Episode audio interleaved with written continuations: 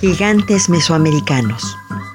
Por medio de la Biblia y de textos de historia antigua, sabemos de la existencia de gigantes como Goliat o los Nefilim.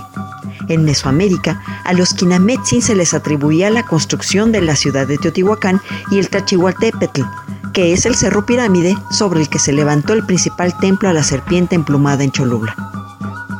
Esta raza de gigantes de la mitología nahua tenía como gobernante al dios Tlaloc, a quien le correspondió ser el sol que alumbró durante el tercer intento de los dioses para crear a la humanidad. Esta era concluyó cuando Quetzalcoatl hizo que lloviera fuego y los Quinametzin murieron quemados. Tan existieron que los tlaxcaltecas relataban que en tiempos cercanos a la conquista española, ellos mismos habían luchado contra los últimos Quinametzin. En el Códice Ríos, también conocido como Códice Vaticano A, se representa una imagen de los guerreros aztecas capturando y matando a uno de estos gigantes.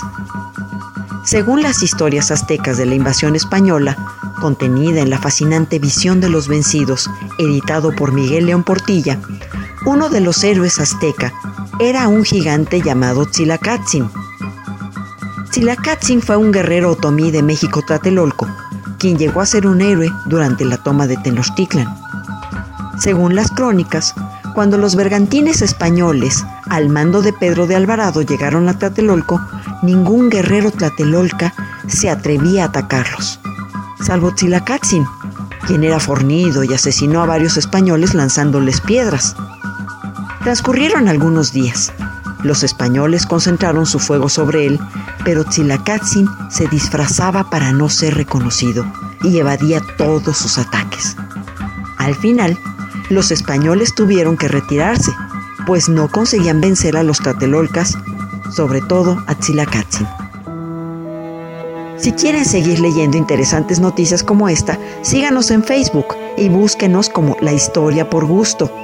Denle me gusta para acercarse a datos curiosos, anécdotas, frases y los sucesos que forman nuestra historia. Hasta pronto.